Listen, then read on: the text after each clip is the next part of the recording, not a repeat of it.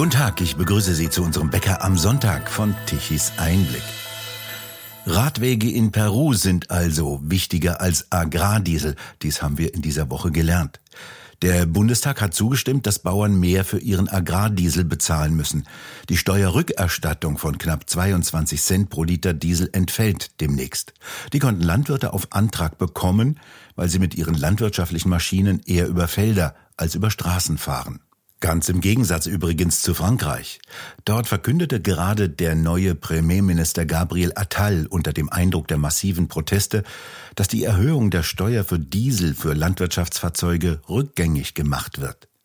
Und die Auszahlungen sollen innerhalb von zwei Wochen nach der Antragstellung erfolgen. Außerdem, fast noch wichtiger, werden die Grenzen für die Steuerbefreiung bei der Vererbung von Bauernhöfen erhöht. Dies erleichtert den Generationenwechsel auf den landwirtschaftlichen Betrieben. Nachfolger müssen sich nicht für Erbschaftssteuern ruinieren.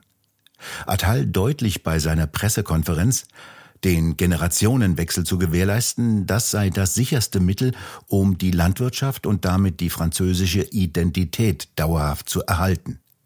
Er will sogar im Gesetz verankern, dass die Landwirtschaft ein grundlegendes Interesse der Nation darstellt. In Deutschland dagegen geben zehn landwirtschaftliche Betriebe auf pro Tag. Sie können die gestiegenen Kosten und vor allem die überbordenden bürokratischen Auflagen nicht mehr stemmen. Und was dicht ist, bleibt dicht. Das stört scheinbar niemanden im politischen Berlin.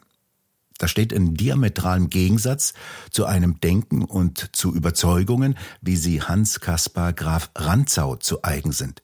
Der Landwirt denkt in Erhaltung und in Generationen.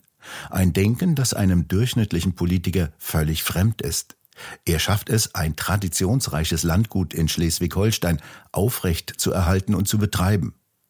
Hier wird etwas geleistet für Erhalt und Fortentwicklung, dort nach besten Kräften zerstört. Er produziert, was benötigt wird.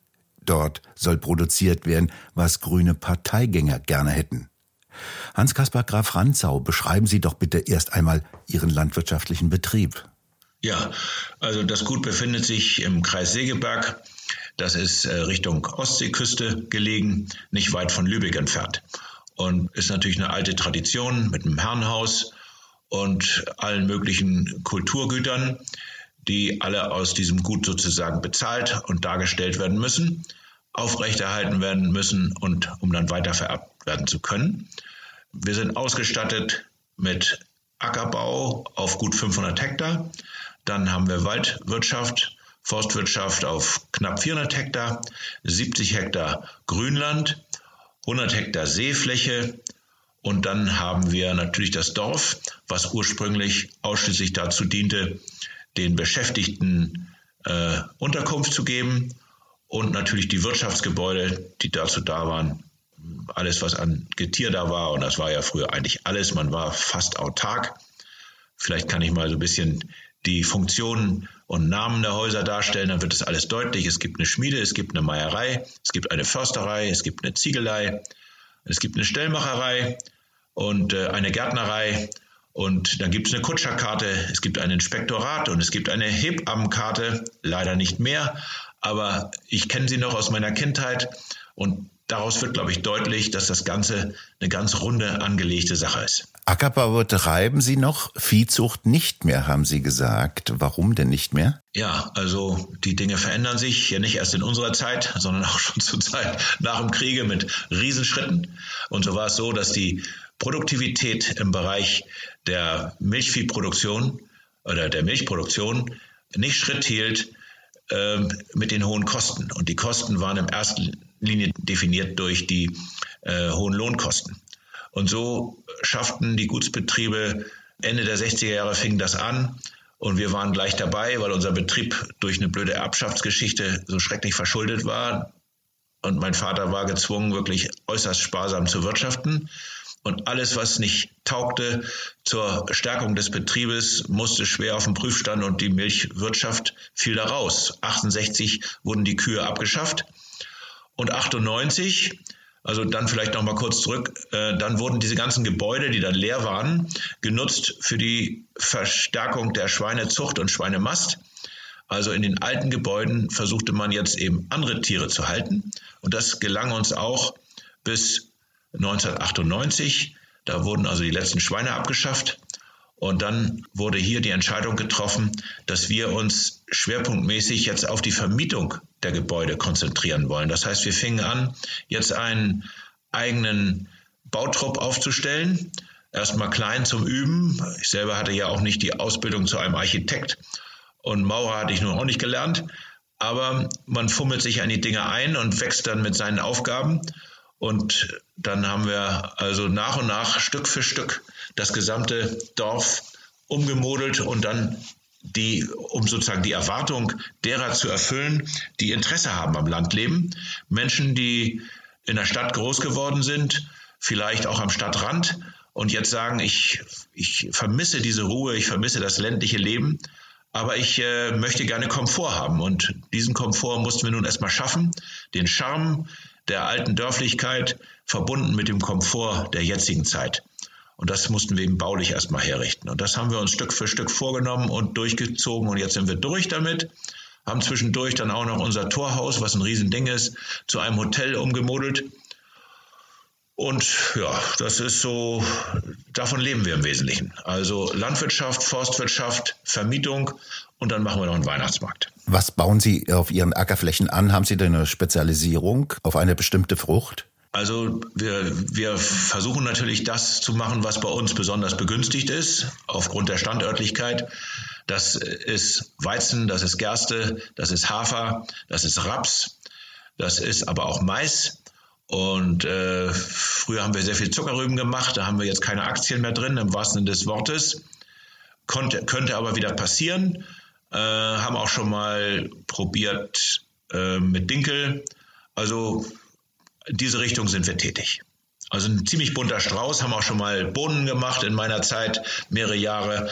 Also da sind wir sehr offen, je nach Marktsituation. Und jetzt sagen Sie, sind Sie sauer, was man ja auch an Ihren landwirtschaftlichen Kollegen sieht. Warum denn? Ja, das ist, äh, wir sind sauer auf eigentlich schlechte Landwirtschaftspolitik. Und das ist natürlich immer so, wenn so ein Fass zum Überlaufen kommt, dann, dann, äh, wollen wir sagen, steigt eine ganze Menge Dampf auch auf und die Ungerechtigkeit besteht darin, dass diejenigen, die jetzt am Ruder sitzen, natürlich erstmal äh, den vollen Dampf abkriegen. Und äh, im Grunde genommen ist hier schon lange Jahre vorher ziemlicher Unfug gemacht worden. Also ich will das mal versuchen kurz darzustellen. Wenn Sie, wenn Sie im 100-Meter-Läufer, der an der Olympiade teilnehmen muss, also internationaler Wettbewerb, ein Gewicht an die Füße binden und sagen, jetzt muss er trotzdem Weltmeister werden oder Olympiasieger werden, dann wird das nicht funktionieren.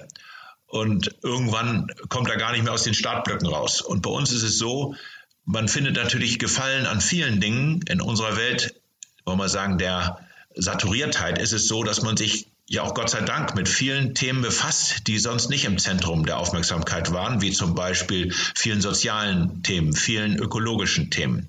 Und die versucht man nun alle äh, abzuladen und umzumünzen, auch auf Produktionssituationen. Vergisst aber dabei, dass das, was wir produzieren, natürlich auch woanders auf der Welt produziert werden kann. Und wenn das dann sozusagen hier auch auf den Markt kommt, ja, dann haben wir auf einmal keinen Verdienst mehr, weil unsere Marge durch unsere höheren Produktionskosten aufgefuttert wurde schon und die anderen machen das Geschäft und irgendwann sind wir dann nicht mehr da. Oder aber es hat sich eine Struktur gebildet, die ja keiner will. Dann sind das also sozusagen nur noch Giganten. Es ist gar kein bäuerliches äh, Produktionsschema mehr da, auch kein gutsherrliches Produktionsschema. Wir sind alle Randfiguren. Ähm, das wird dann wirklich von Dritten übernommen. Und das hat mit der Landwirtschaft, auf die wir Einfluss nehmen können, nachher nichts mehr zu tun. Und deswegen äh, bin ich sauer, dass man all diese Dinge nicht richtig erkennt und trotzdem so weitermacht und sich dabei sehr wohl fühlt. Und das ist eine politische Frage. Diejenigen nehmen in Anspruch, Ihnen zu sagen, was Sie auf Ihrer Landwirtschaft zu tun haben, obwohl Sie Ihre Äcker selber am besten kennen. Nehmen wir das Beispiel Brotweizen, den können Sie kaum mehr produzieren. Warum denn nicht? Das ist auch sehr einfach erzählt. Brotweizen braucht einen gewissen Proteingehalt. Und Proteingehalt ist immer nur darstellbar durch Stickstoff, weil Stickstoff der entscheidende Baustoff ist für Protein. Setzt sich alles immer irgendwie zusammen, nicht nur aus Luft. Also die Pflanze kann sich nicht so ernähren, dass sie so viel Protein aufbauen kann, wie sie braucht, um nachher die Qualitätsanforderungen zu erfüllen für einen Brotweizen. Wenn man das mal bildlich vorstellt, dann sieht das so aus, wenn ich ein äh, wenn ich einen Teich nehme mit gutem Brotweizen, der für guten Brotweizen geeignet ist, und einen Teich nehme, der nicht so gut geeignet ist, weil er zu wenig Protein hat, dann wird das im Backversuch so aussehen, der eine ist einfach ein Viertel kleiner geblieben als der andere. Und jetzt stellen Sie sich mal vor, da ist dieselbe Menge Mehl drin verbacken worden.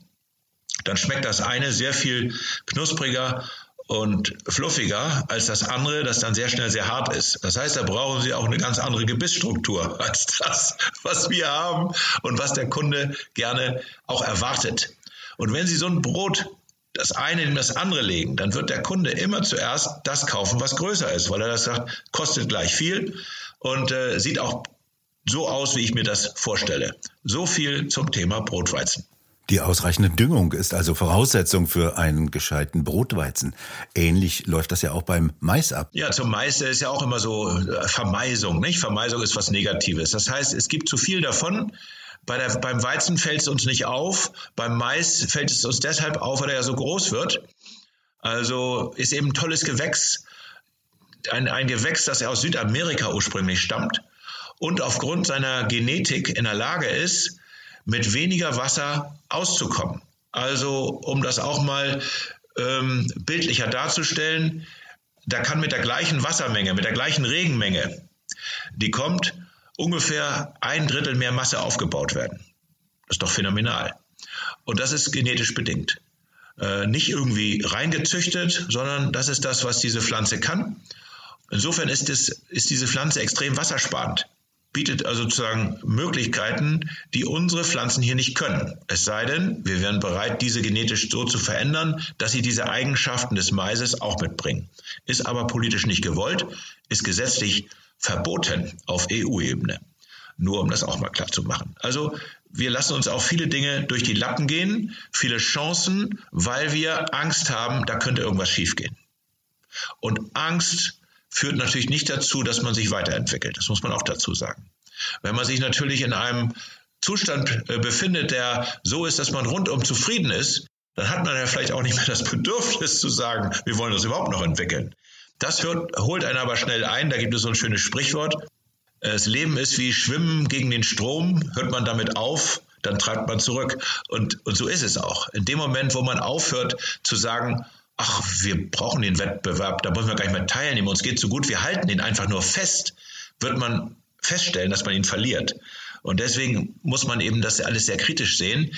Äh, so einschränkende politische Ideen sind auch mit großen Nachteilen und großen Risiken behaftet. Und im Moment denke ich, dass das alles, was wir erschlagen wollen, die eierlegende Wollmilchsau, die wir produzieren wollen, die soll also alles können. Und danach muss sie auch noch die Rechnung erfüllen. Das, daran scheitern wir gerade. Das kriegen wir jetzt nicht hin. Egal, ob es sich um Weizen handelt, äh, um Landwirtschaft handelt, um alle möglichen Produktionen auf unserem Standort Deutschland, die sind in Gefahr. Kommen wir nochmal zur Weizenproduktion zurück. Dort wird ja auch gefordert, dass sie noch weniger düngen dürfen als bisher. Und bisher sind ja schon die Düngemengen, die sie ausbringen dürfen, begrenzt. Und Sie haben jenseits Ihrer Grenze zu Dänemark ja ein warnendes, dramatisches Beispiel, wie es schiefgehen kann. Dort hat nämlich Dänemark schon einmal festgelegt, sehr starke Begrenzung der Düngemengen. Das Ergebnis war, dort konnte lange Zeit kein Brotweizen mehr produziert werden, weil die Weizenqualität zu schlecht war.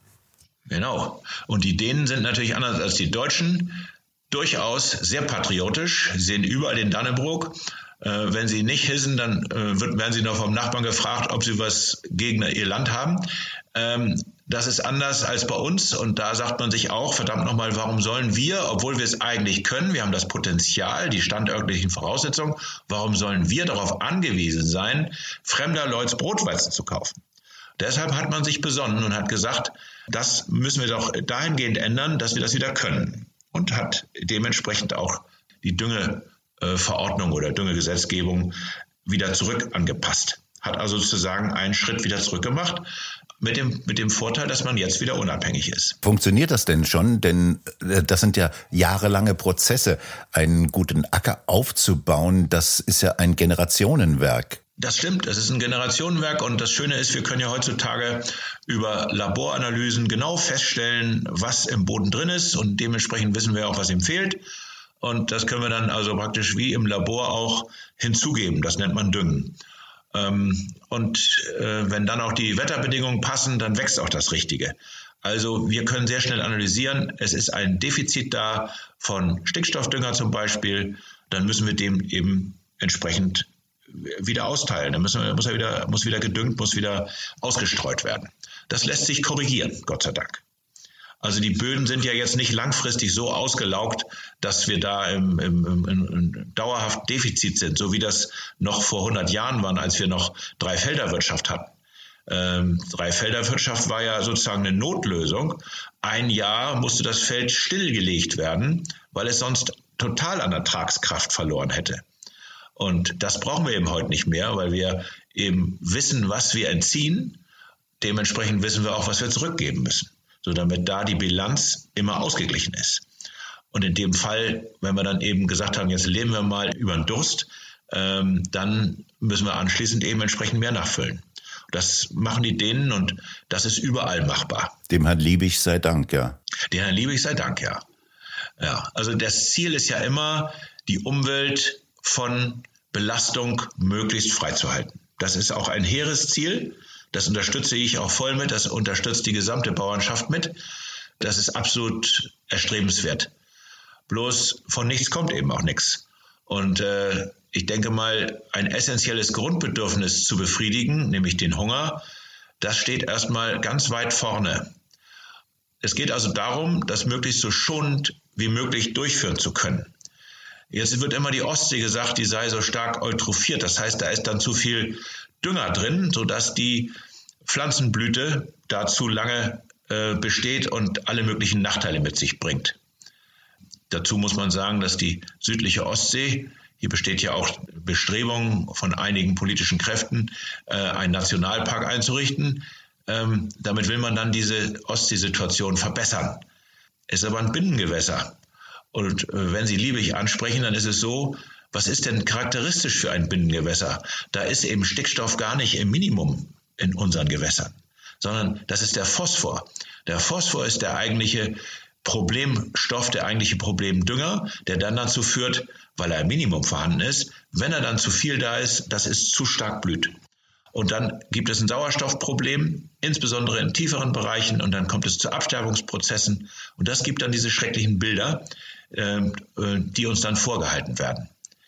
Aber wenn wir das reduzieren wollen und wir wollen damit selber anfangen, dann müssen wir mal an unsere Kommunen rantreten und die Klärwerke alle mit Klärstufe 4 ausrüsten.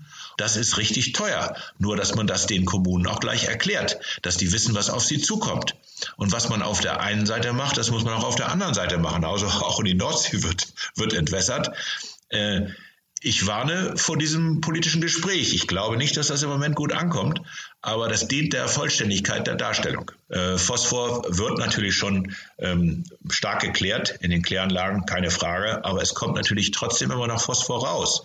Und wenn ich das aufsummiere, dann sind das ganz erhebliche Frachten, die natürlich letztendlich alle in der Ostsee oder Nordsee landen.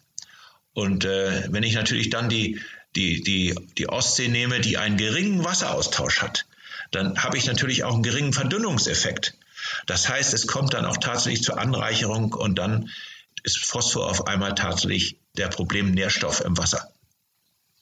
Das ist, ist eigentlich unser Hauptthema. Und deswegen bringen auch diese ganzen Stickstoffreduzierungen für die, für die Ostsee eigentlich überhaupt nichts. Die Blüte wird dadurch nichts, nicht verkürzt werden, weil es ist, wird immer noch genug Stickstoff da sein, kommt alleine auch schon über die Luft. Wie geht's denn Ihrem Wald? In den vergangenen Jahren hieß es immer, die Bäume geraten unter Trockenstress, die Grundwasservorräte gehen zur Neige, weil es so wenig geregnet hat. Dazu kam noch die Plage des Borkenkäfers und die Lösung lautete, man müsse nur die Natur sich selbst überlassen, dann richtet die das schon wieder. Und die Ergebnisse sehen wir teilweise im Harz und im bayerischen Wald. Beschreiben Sie doch mal den Zustand Ihres Waldes. Ja, also das hätte ich auch am liebsten, dass sich alles von alleine regelt. Dass ich nur noch sagen, also ich gucke ab und zu mal durch den Wald, gehe spazieren und äh, der macht das schon. Äh, wir sind hier ja naturnah wirtschaftender Forstbetrieb. Das heißt, wir setzen auch auf die natürliche Verjüngung. Das heißt, wir gehen davon aus, die Saat fällt auf den Boden und es keimt dann auf und es kommt genug durch, sodass der Wald äh, sich sozusagen selbst erhält. Das ist ja mit kurzen Worten die naturnahe Waldwirtschaft oder Forstwirtschaft. Ähm, da gehören wir dazu. Jetzt haben wir nur ein Problem durch den Klimawandel, der ja unstrittig ist. Haben wir ein, haben wir ein Problem, dass unsere Baumarten eben ja dafür nicht geeignet sind. Und das Problem ist, dass unsere Hauptbaumarten, die Fichte und die Buche, über 60 Prozent der Baumfamilien ausmachen bei unseren Wäldern. Und die sind beide betroffen. Die Fichte vorweg, aber dann kommt auch gleich die Buche hinterher. Und je größer, dicker und mächtiger und eindrucksvoller diese Buche wird, umso gefährdeter ist sie, weil sie ja viel mehr Wasser braucht. Und genau das ist eben in gewissen Zeiten, und zwar genau dann, wenn Vegetationszeit ist, knapp. Jetzt im Moment haben wir viel Regen, das ist schon mal gut. Grundwasserstände werden wieder aufgefüllt, aber auch das ist nachher schnell wieder verbraucht, wenn es nicht immer wieder ein bisschen was nachgibt. Unsere Böden sind nicht alle so tiefgründig. Das heißt, sie können nicht ganz tief, das Wurzelwerk kann nicht ganz tief eingreifen. Das heißt, sie leben eigentlich in erster Linie von den, von den oberen Schichten nur.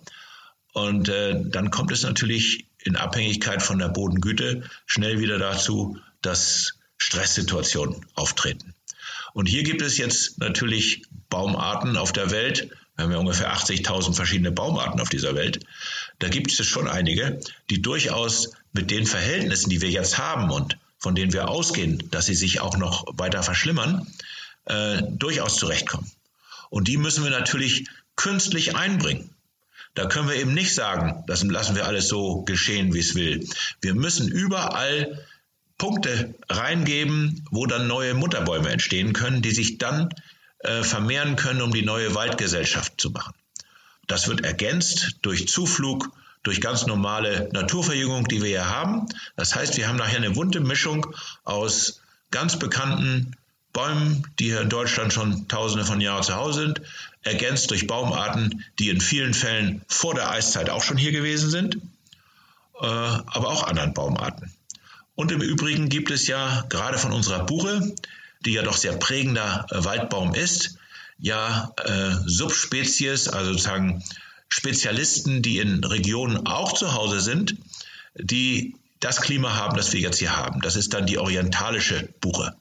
Das ist, die, ist dieselbe Spezies, die aber abgewandelt ist über Jahrtausende, vielleicht ja Hunderttausende von Jahren und sich tatsächlich dadurch adaptiert hat an die Bedingungen dort. Und diese Buche, die sollte natürlich auch möglichst an der neuen Waldgesellschaft beteiligt werden, weil man zumindest vermuten kann, dass sie besser mit den Verhältnissen klarkommt als unsere hier jetzt ansässige Rotbuche. Wenn man das System Wald sich selbst überlassen würde, dann würden ja hier praktisch nur noch Buchen und Eichen wachsen. Das sind ja die ursprünglichen Baumarten, die früher hier die gesamte Landfläche bedeckt haben. Und darunter wächst nicht besonders viel. Denn Buchen schatten mit ihren dichten Laubdächern den Boden sehr wirkungsvoll ab und verhindern, dass irgendwelche anderen Pflanzen hochkommen können, außer vielleicht ein paar Farnen. Es ist also alles eine künstliche, eine Kulturlandschaft, die wir hier haben. Genau. Also Schleswig-Holstein ähm, es ist eigentlich Holzstein, müsste es heißen. Linguistisch gesehen ist das sozusagen die Entwicklung ähm, aus dem Holz. Und äh, alles, was sich bewalden konnte, war bewaldet und ja, durch die Sesshaftigkeit der Menschen ist dann natürlich gerodet worden. Und dadurch, dass man dann natürlich auch Brennstoff in umfänglicher Mengen brauchte, nicht um die Wohnung heiß zu kriegen in erster Linie, sondern um Eisen schmelzen zu können, um Glas herstellen zu können, also um lauter Manufakturen in, in Gang zu bringen, ist dann sehr, sehr schnell auch Flotten natürlich, äh, Schiffbau ist dann in großem Stil über den Durst gelebt worden, also Raubbau betrieben worden. Und das hat dazu geführt, dass wir 18. bis 19. Jahrhundert die wirklich desaströste Waldbildsituation hier bei uns in Mitteleuropa hatten. Caspar David Friedrich gerade große Ausstellungen in, in Hamburg, hat auch immer so herrliche Motive, Bäume gehören manchmal auch dazu. Das war die Zeit, wo es wirklich nur noch wenig Wald gab und die Wälder, die da waren, völlig ausgeplündert waren. Und dann waren natürlich übrig geblieben oftmals nur so ganz eindrucksvolle Bäume, die äh, knorrig, äh, knubbelig waren, für nichts zu gebrauchen, aber natürlich landschaftsprägend waren. Das war so die Zeit, an die sich viele zurück äh, erinnern und denken, das war noch alle, da war die Welt noch in Ordnung. Bezüglich des Waldes war sie da überhaupt nicht in Ordnung. Der Wald war nie bedrohter als zu der Zeit. Äh, jetzt ist er wiederum bedroht durch Klimawandel. Aber äh, wir haben natürlich ein ganz anderes Wissen heutzutage und äh, werden uns da nicht geschlagen geben und werden äh, dem Klimawandel im Wald begegnen, indem wir neue Baumarten beteiligen. Und das äh, muss nur gesetzlich auch richtig begleitet werden. Nicht, dass diejenigen, die sagen, äh, wir machen das, nachher kriminalisiert werden. Dafür müssen jetzt die richtigen Bahnen geschlagen werden. Das ist wichtig. Bäume haben Umtriebszeiten von 100, 150, teilweise 200 Jahren.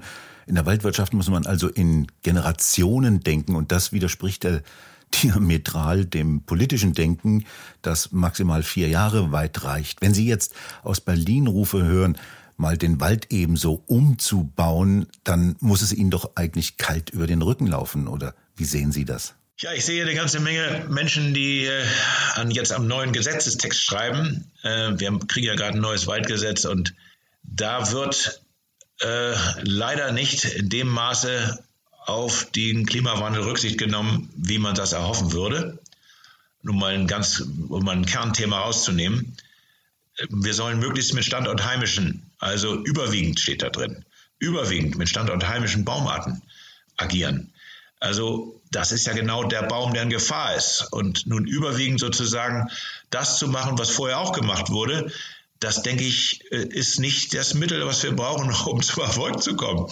Das ist das, was die, äh, was den, was den deutschen Wald äh, am meisten gefährden könnte und verhindern würde, dass unsere Nachkommen sich auch noch über üppige Waldbilder freuen können.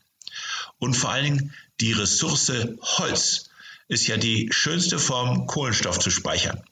Und wenn die dann nicht mehr zur Verfügung steht, ähm, weil der Wald einfach schlapp macht, dann ist natürlich ein Problem da. Dann lässt sich auch eine Holzbauinitiative, wie im Koalitionsvertrag festgeschrieben, natürlich überhaupt nicht mehr umsetzen.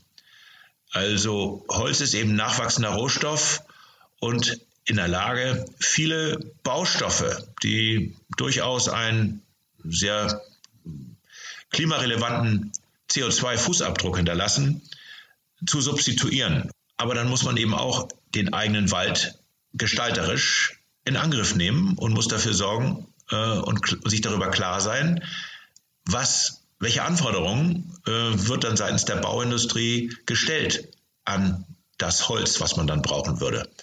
Und auch das ist ziemlich klar in allererster Linie und ich rede ja von 80 bis 90 Prozent, sind das Nadelhölzer. Nadelhölzer sind als Konstruktionshölzer geeignet. Die haben eine lange Faser und sind damit eben konstruktiv, physikalisch geeigneter als Laubhölzer. Sie wachsen auch schneller. Man kann ungefähr sagen, so ein Nadelholz wächst etwa doppelt so schnell wie ein Laubholz und bindet dadurch natürlich auch sehr viel mehr CO2 ein, ungefähr doppelt so viel. Das heißt, es gibt eine ganze Menge von Vorteilen, die technischer Art sind und äh, umweltrelevant sind. Dann ist immer noch die Frage, inwieweit sind sie ökologisch vielleicht genauso wertvoll oder weniger wertvoll. Ähm, da wird ja immer so ein bisschen geunkt, das Nadelholz, alles was Nadeln hat, das ist im Grunde genommen hier alles standortfremd. Nun ist es immer die Frage des Betrachters, wann ist irgendwas fremd? Wenn ich, jetzt, wenn ich den Zeitraum kurz wähle, komme ich zu dem Ergebnis, dass vieles fremd ist. Wenn ich also nur den nacheiszeitlichen Zeitraum nehme, dann ist vieles fremd. Wenn ich mal sehe, was war denn alles vor den Eiszeiten da? Und die Eiszeiten sind ja verschiedene äh, Durchgänge gewesen, bis 400.000 Jahre her. Äh, dann kann man durch Pollenanalysen feststellen, dass wir hier eine Vielzahl von Baumarten hatten, die alle verschwunden sind durch die Eiszeiten. Das heißt, die hier eigentlich alle standortheimisch wären. Und die sind aber auf anderen Kontinenten durchaus zu finden, in erster Linie Nordamerika. Und wenn ich die jetzt wieder rüberbringe, dann weiß ich, dass das hier auch funktionieren würde, wird auch in vielen Fällen ja schon seit über 100 Jahren gemacht. Eine erstaunlich nationalistische Denke der Waldgesetzautoren. Äh, man kann diesen Vergleich natürlich ziehen. Äh, es ist auf jeden Fall eine sehr eingeschränkte, muss man so sagen, eine sehr eingeschränkte Betrachtungsweise, die, wenn man den Vergleich anstellt, auf der einen Seite weltoffen, auf der anderen Seite äh, restriktiv. Da gibt es, da gibt es starke Widersprüche. Das eine harmoniert mit Sticker, die eine Sichtweise harmoniert nicht mit der anderen Sichtweise. Die Politik sei gut beraten, die Landwirtschaft zu stärken, sagen Sie, und dies hört man auch von den Landwirtschafts- und Bauernverbänden. Jetzt haben Sie auf der Gegenseite aber Ideologen in den Ministerien sitzen, die verfolgen eine ganz bestimmte Agenda, die dem diametral entgegengesetzt ist. Wie sehen Sie denn das Verhältnis? Welche Chancen haben Sie denn gegenüber den Ideologen? Ja, das ist, äh, äh, das, ist das Problem. Man, man möchte uns sozusagen zu viele Dinge aufladen indem wir die Füße stillhalten sollen, gewisse Flächen nicht bewirtschaften sollen, die Wasserführung wieder verändern sollen. Also muss ich mir vorstellen, Urbarmachung von Ländereien, was unsere Vorfahren alles gemacht haben, damit wir hier alle leben können, hatte was im Wesentlichen mit Entwässerung zu tun. Und äh, das soll eben wieder rückabgewickelt werden. Das verträgt sich eben alles nur in bestimmten Maßen mit Land- und Forstwirtschaft. Und äh, wie ich vorhin schon sagte, die eierlegende Wollmilchsau, das wird kaum gelingen. Und einem Volk von über 80 Millionen auf deutschem Boden sind wir ein sehr dicht besiedeltes Land mit einem Waldanteil von 32 Prozent. Das heißt, wir haben ja viele Flächen, die überhaupt nicht geeignet sind, jetzt Ackerbau zu machen, Besiedlungsflächen. Und die wollen wir jetzt noch weiter einschränken, indem wir dann auch noch möglichst überall Naturschutz machen. Das ist nicht kompatibel das lässt sich nicht alles miteinander vereinen. Man muss sich überlegen, was man machen will. Und das, was man macht, das muss man natürlich gut machen. Im Wald können wir viele Dinge gleich, gleichzeitig machen, aber Landwirtschaft, Ackerbau ist ja immer doch von starken Eingriffen im wahrsten Sinne des Wortes. Wenn ich einen Fluch durchs Land ziehe, dann greife ich in dieses Land ein. Ob es eine Ecke ist oder ein Fluch.